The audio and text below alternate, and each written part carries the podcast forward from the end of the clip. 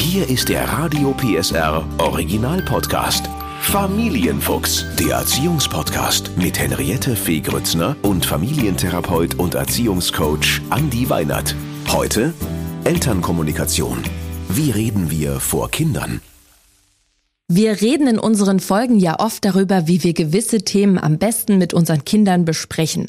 Aber heute und jetzt geht's mal darum, wie wir mit unserem Partner sprechen, ohne dass es zum Streit kommt. Wie das geht, das weiß Familiencoach Andi Weinert. Hallo Andi. Hallo Henriette.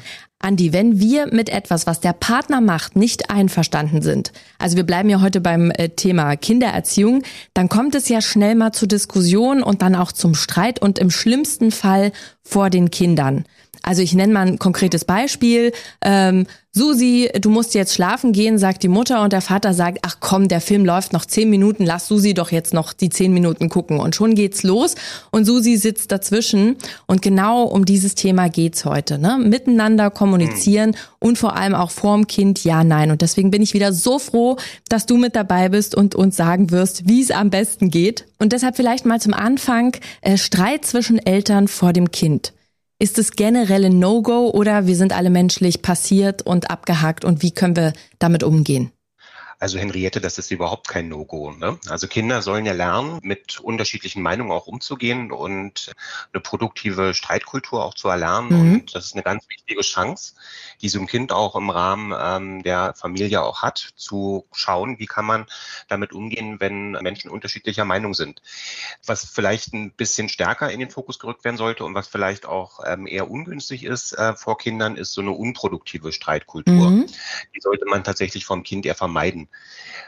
wenn man sich jetzt die Frage danach stellt, na, was ist denn unproduktive Streitkultur, dann genau. kann man das in der Regel daran erkennen, dass ähm, das Sprechen ziemlich unkontrolliert wird. Das heißt also nicht erst gedacht und dann gesprochen wird, sondern sich das alles sehr stark automatisiert und dass Emotionen und Anschuldigungen und auch Zuschreibungen äh, mhm. zunehmend in die Streitkommunikation mit eingebracht wird. Also klassische Sätze wie du bist so und so, mhm. ja, wenn sich das Ganze emotionalisiert und dann durch solche Begrifflichkeiten wie immer, nie, ja, also immer muss ich das und das machen, nie tust du das.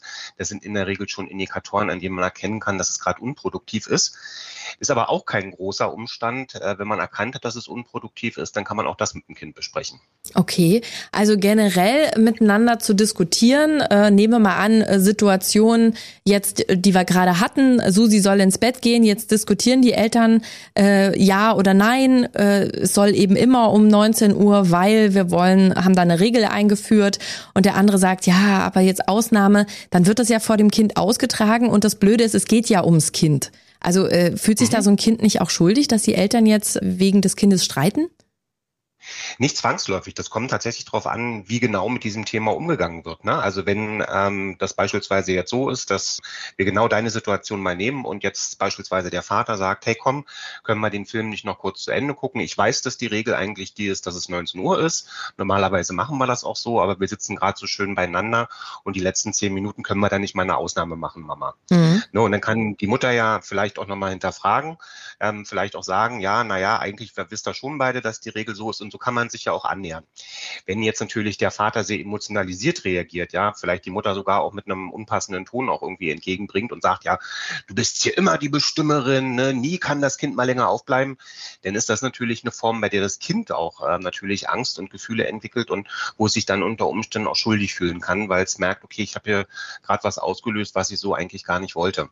Der Schlüssel ist also nicht so sehr das Thema Streit ja, nein vor dem Kind und auch Inhalte, sondern eher, wie gehen die Eltern damit tatsächlich auch um? Nehmen wir mal die Situation, es ist jetzt zum Streit gekommen, ne? vor dem Kind zwischen den Eltern. Mhm. Was, was dann? Wie kann ich das auffangen? Muss ich zwangsläufig mit dem Kind das nochmal nachbesprechen und sagen, ja, wir haben uns gestritten, aber du weißt, wir haben dich trotzdem lieb. Ist sowas wichtig oder kann man dann einfach sagen, wir haben uns gestritten, das gehört dazu? Also muss man das nochmal aufgreifen? Also gerade wenn es so ein unproduktiver Streit war, wo vielleicht auch äh, Dinge gesagt wurden oder vielleicht auch Verhaltensweisen irgendwie gezeigt wurden, von denen man sagen muss, ähm, die sind einfach so auch nicht okay, dann sollte man in jedem Fall mit dem Kind nochmal in die Nachbesprechung gehen. Das heißt also, das Wichtige oder die gute Möglichkeit, die wir haben, ist, dass man dem Kind vorleben kann, dass man, wenn man etwas falsch gemacht hat, auch die Möglichkeit hat, sich dann zu entschuldigen. Und das mhm. finde ich, das wäre eine wunderbare Möglichkeit, auch selber ähm, mit dem Kind sich hinzusetzen und zu sagen, also pass mal auf, einmal, ich bin selber ähm, auch fehlbar. Ne? Also ich mache auch Dinge falsch. Und wenn ich Dinge falsch mache, ist wichtig, dass ich verstehe, dass das falsch gelaufen ist und dass ich auch weiß, äh, warum das vielleicht äh, schief gelaufen ist. Also dass man das dem Kind vielleicht auch ein Stück weit erklärt, warum man den Abend davor vielleicht auch so ein bisschen lauter in der Stimme geworden ist, dass man sehr gestresst war oder so. Und dass man dem Kind dann letztlich auch nochmal zeigt, okay, mit einer Entschuldigung ne, und mit dem, so will ich es beim nächsten Mal machen, dann hat man eine Möglichkeit, dem Kind auch zu zeigen, dass wenn so eine Situation mal angespannt sind, dass die trotzdem auch wieder in was Produktives zurückgeführt werden können. Was ist denn mit diesem typischen Beispiel? Äh, können wir zweimal kurz in die Küche gehen und mal miteinander reden? Ich habe das jetzt mal so in diesem Ton, wo also ganz klar ist, wir diskutieren jetzt aber nicht vor den Kindern, aber wir gehen jetzt in die Küche dazu. Ähm, äh, ist das eine Möglichkeit? Ist das eine Lösung? Wie findest du das als Experte? Also ich nehme mal dein schönes Beispiel. Ne? Ähm, wenn wir beide zusammen in einer Beziehung wären, würde ich, wenn du mich so fragen würdest, tatsächlich erstmal entgegnen, ob du glaubst, dass du dich gerade in einem guten Zustand für das Gespräch befindest. Entschuldige, ähm. Andi, wie lustig. Würdest du das wirklich? Ich, ich habe mir gerade vorgestellt, wir beide in einer Beziehung, das haben wir ja in all den fünf Jahre Familienfuchs äh, noch nie äh, uns vorgestellt. Und jetzt würdest du sagen, fühlst du dich in der Lage für dieses Gespräch mit mir in der Küche? Na, weil du hast ja schon so durchaus, wenn du das so sagst, ähm, hätte ich so die Vermutung, dass schon sehr viel an Emotionen auch mit dabei ist. Ne? Und wenn ich und jetzt sage, ja, ich, ich fühle mich in der Lage, aber du weißt und spürst natürlich äh, als Familiencoach gleich, wird es ungemütlich in der Küche, äh, würdest du dann sagen, würdest du es vertagen und sagen, lass uns später äh, reden oder was macht man dann? Also tatsächlich, wenn man sich in so eine Situation begibt, ist ja Vertagen oft zwar für einen selbst dann eine gute Idee, aber der andere möchte häufig diese, diese Vertagung nicht haben. Ne? Ja, also es ja. gibt dann irgendwie ein ganz, ganz dringendes Klärungsanliegen, was tatsächlich äh, sich lohnt, ist, in so eine Situation dann eben auch hineinzugehen und zu sagen, versuchen wir mal jetzt das Wichtigste erstmal zu sagen, ne? also was stört dich gerade am meisten, mhm. dass man sich darauf auch fokussiert, dass man sagt, du pass auf, Henriette, ich habe es jetzt verstanden. Ja, und lass es uns auf jeden Fall auch nochmal nachbesprechen. Ähm, für den Moment wäre das und das meine Strategie. Kannst du da mit umgehen oder hast du noch einen anderen Vorschlag, wie wir das jetzt zusammen hier machen wollen? Und dass man es dann dabei erstmal auch belässt. Ne? Mhm. Also gerade solche Geschichten, wo, wo auch so ein Eskalationspotenzial auch drin steckt, die vielleicht im also beiderseitigen Interesse eher kurz halten und dann eben auch sagen, hey, ja, also die Gesprächsbereitschaft weiter signalisieren, dass man sagt, lass uns das doch einfach am Morgen vielleicht nochmal besprechen oder am Sonntag, wenn wir nach der Familienkonferenz noch einen Spaziergang machen. Ja, genau, die Familienkonferenz, da ist sie wieder für alle, die vielleicht jetzt zum ersten Mal reinhören, die Familienkonferenz, eine äh, wunderbare Idee, die Andi in den letzten Jahren uns Eltern näher gebracht hat, sich wirklich regelmäßig zu treffen an einem Tisch.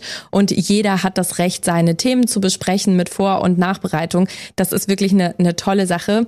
Ähm, jetzt noch mal zurück auf unsere Konflikte, Andi. Ähm, Nehmen wir mal an, typische Situation Süßigkeit, ne? Also es gibt Armbrot, das Kind will noch was, was Süßes davor essen. Äh, der eine sagt ausnahmsweise, der andere sagt nein. Ähm, wenn der Partner regelmäßig die vereinbarten Regeln nicht einhält, ne? So, einfach weil das so mhm. ist. Und man jedes Mal, wenn das so ein Konfliktpunkt ist, und dann fallen ja so Sätze wie du machst das immer, vor dem Essen äh, soll das Kind nichts Süßes, warum machst du das trotzdem? All diese Dinge. Ähm, was macht das mit dem Kind? Wird dann nicht derjenige, der die Süßigkeiten gegeben hat, auch ein Schwächling? Also Schwächling würde ich jetzt nicht unbedingt sagen. Ne? Also das, was das Kind natürlich durch solche Zuschreibungen, die dann stattfinden, ein Stück weit auch vorgelebt bekommt, ist, dass das okay ist, dass man zu Globalurteilen kommt. Ne? Mhm. Also das ist ja nicht wirklich differenziert. Und das, was ich meinem Kind in so einer Situation vorlebe, ist erstmal, es ist völlig okay, dass ich als Vater oder auch ich als Mutter zu einer bestimmten Meinung komme, ohne die vielleicht zu hinterfragen oder mich auch selber zu fragen, ist denn das wirklich immer so? Ja, und die wenigsten Sachen sind immer so. Ähm, was ich auch nochmal einen ganz wichtigen Punkt finde, ist, ähm, sich selber ein Stück weit auch daran zu erinnern, ich bin gerade in einem Modus für unproduktiven Streit gekommen. Woran liegt denn das? Ne? Und ja. oft ist es eben innere Anspannung. Die hat gar nichts mit dem Partner zu tun, sondern die ist vielleicht über den Tag entstanden, die ist durch die Arbeit entstanden. Ja, und dieser innerliche Stress, den, der, der führt dann zu solchen Reaktionen. Und deswegen ist eben auch eine ganz wichtige Empfehlung, wenn ich merke, dass ich sowas vom Kind tue und auch äh, das als Automatismus immer und immer mhm. wieder passiert, dass man eben auch nach entsprechenden Entlastungsmöglichkeiten für sich selber sucht, um dann eben über Energiereserven das auch schafft, äh, tatsächlich in manchen Situationen noch anders reagieren zu können. Du hast ja viele ganz wichtige Sachen auch genannt, wenn man merkt, ne, es wird sehr impulsiv, sich auf das Wesentliche zu konzentrieren, den Rest später zu besprechen. Aber jetzt lässt sich in, in einem Streit, gerade wenn man vielleicht auch schon lange zusammen ist und die Sachen immer wieder die gleichen sind, über die man streitet, ähm, so eine Impulsivität nicht unbedingt kontrollieren. Hast du einen Tipp für uns Eltern, wenn der Streit kommt und er äh, kommt wirklich wie ein rosa Elefant, steht er im Raum? Was kann ich tun, damit es eben nicht äh, unkontrolliert wird? Also tatsächlich kann es erstmal sinnvoll sein, tief durchzuatmen, einen Moment innezuhalten und sich vielleicht auch gedanklich erstmal zu sammeln. Mhm. Das heißt also, also es gibt ja auch Streitsituationen, von denen wird man wirklich auch übel überrascht.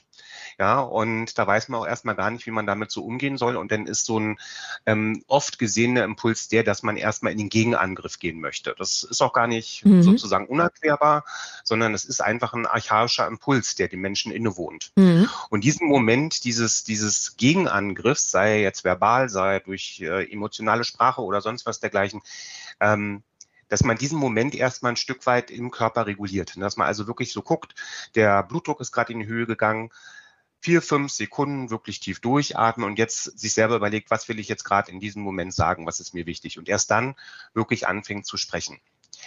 Ähm, was auch mhm. sinnvoll sein kann, ist, wenn ich merke, okay, hier ist jetzt, wie du so schön sagst, der rosa Elefant im Zimmer losgelassen.